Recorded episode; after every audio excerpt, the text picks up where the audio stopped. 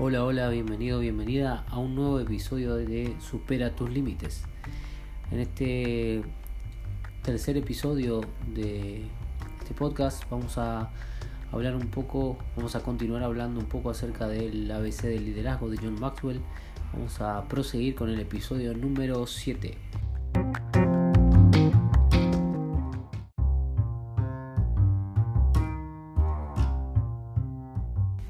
En este séptimo capítulo eh, del ABC del liderazgo, eh, John Maxwell hace una pregunta que es muy importante, que es ¿por qué es importante la influencia? Y al mismo tiempo contesta esta pregunta diciendo que la verdadera medida del liderazgo es la influencia, nada más ni nada menos. ¿Qué podemos reflexionar acerca de esta frase? Que todo en un líder se basa en la influencia. Si un líder es influyente, es un líder y si no es influyente no es un líder. Y en este capítulo aborda varios mitos sobre el ser un líder y sobre el liderazgo en sí. El libro, el séptimo capítulo comienza hablando de eh, la Madre Teresa de Calcuta y la princesa Diana. Les coloca el mote de líderes a ambas mujeres, a pesar de que no sean muchas veces reconocidas como líderes. Tanto la princesa Diana como la madre Teresa de Calcuta fueron tremendamente influyentes en la sociedad, en su entorno y en, a nivel mundial. La madre Teresa, una monja católica que se encargaba de cuidar a, la gente humilde y a los enfermos en la India, y la princesa Diana, una noble, que no fue de cuna noble, sino que era una maestra de niños pequeños, que se casó con el príncipe Carlos y eh, asumió el papel de princesa, que al principio le costó, pero con el tiempo eh, se, caracterizó principalmente por muchas actividades y, y participar en donaciones benéficas a nivel mundial. Y esta influencia que ambas tenían las colocó en el papel de, de tener que ejercer el liderazgo frente a, a mucha cantidad de personas. Algo que, como les, digo, no, no, era reconocido en un principio, pero con el tiempo, y en este libro le hace, hace alusión principalmente a la gran capacidad de influencia que tenían ambas mujeres.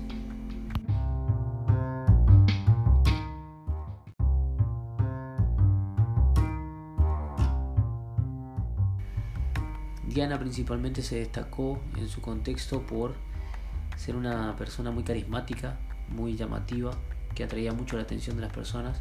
Todo el mundo quería saber constantemente qué estaba haciendo Diana, qué obras, en qué obras estaba trabajando y era una, un imán atractor de, de inversores, de personas que estaban dispuestas a, a, colaborar con ella en todo lo que, lo que planteara. Asociaba con líderes, con eh, políticos, empresarios, muchas personas tremendamente influyentes. Esto es lo que eh, atraía la atención, eh, atraía la atención a nivel mundial. Incluso llegó a ser más influyente que la propia familia real, que luego de su fallecimiento perdió mucho terreno en cuanto a influencia.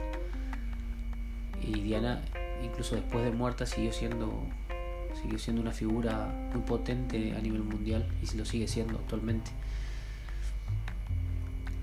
Eh, eh, continuando con esto, John Maxwell dice que el verdadero liderazgo no puede conferirse como premio, nombramiento o asignación, que solo surge de la influencia. Uno no puede darle a alguien el papel de líder y esperar que esta persona lo desempeñe solamente porque fue nombrado,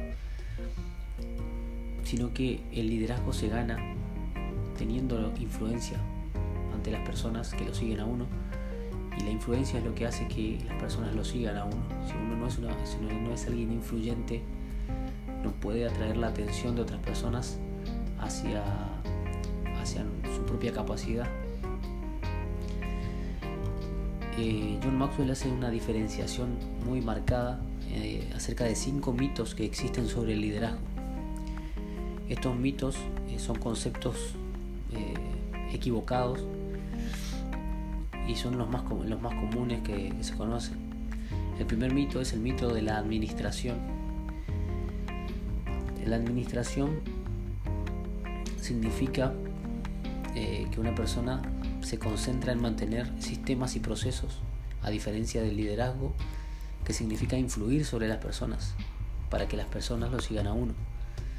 Esta influencia en su mayoría suele ser positiva, aunque hay líderes que han influido de manera negativa en personas y, han ganado inclusive por su capacidad de influir en las personas. En el caso es el caso, por ejemplo, de la Alemania nazi, es uno de los casos más importantes. La mejor manera de probar si una persona puede dirigir, si una persona la mejor manera de demostrar que una persona puede dirigir es pedirle que haga un cambio positivo. Los líderes se caracterizan por hacer que las cosas sucedan, no por, eh, no por quedarse esperando a que las cosas pasen milagrosamente, sino que buscan ese cambio, crear ese cambio positivo. Movilizan a las personas hacia una nueva dirección y para esto es lo que es que necesitan la influencia. Ese es el primer mito que derriba John Maxwell eh, comparándola con la administración. El segundo mito es el mito de la empresa.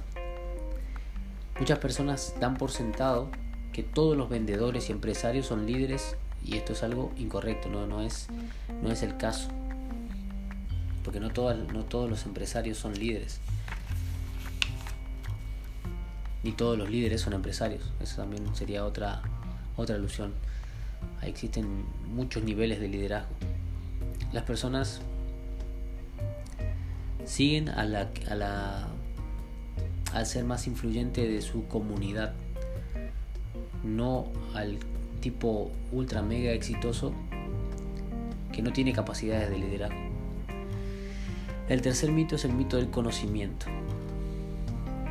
La mayoría de las personas cree que el conocimiento es la esencia del liderazgo y dan por sentado que quienes poseen el conocimiento e y la inteligencia son líderes. Y esto también es otro, eh, otro mito que es incorrecto no, todos, no todas las personas más inteligentes del mundo son líderes. Un alto coeficiente intelectual no significa o no equivale necesariamente a, tener capacidad de liderazgo. El cuarto mito eh, es el mito del pionero. Las personas por ahí creen que una persona que mm, ponen eh,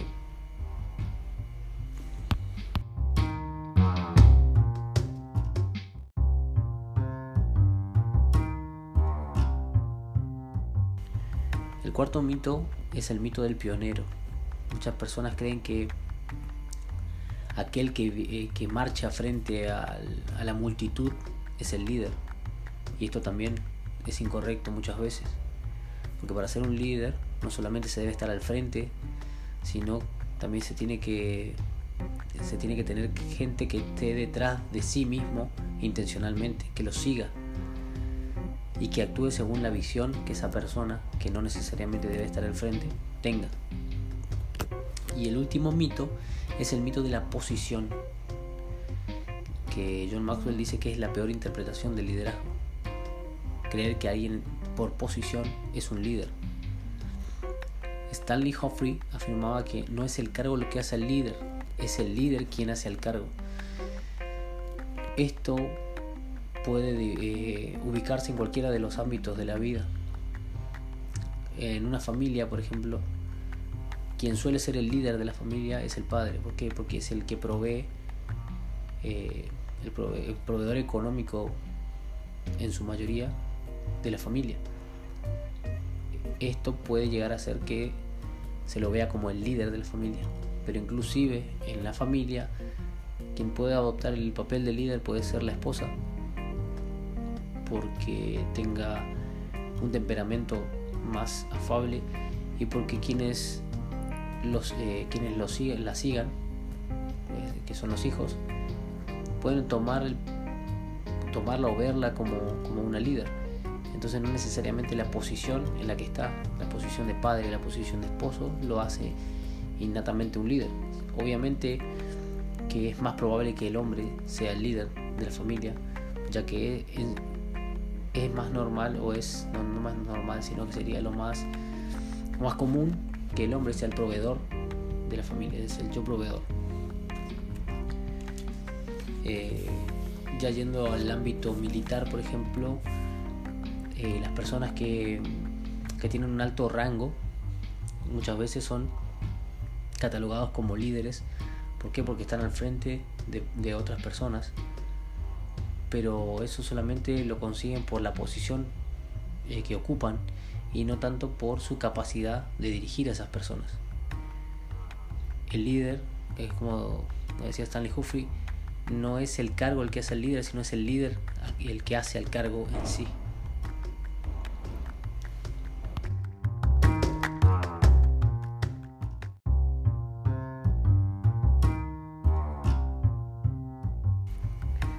Último, pero no menos importante en este séptimo capítulo, eh, John Maxwell habla de el liderazgo sin apalancamiento.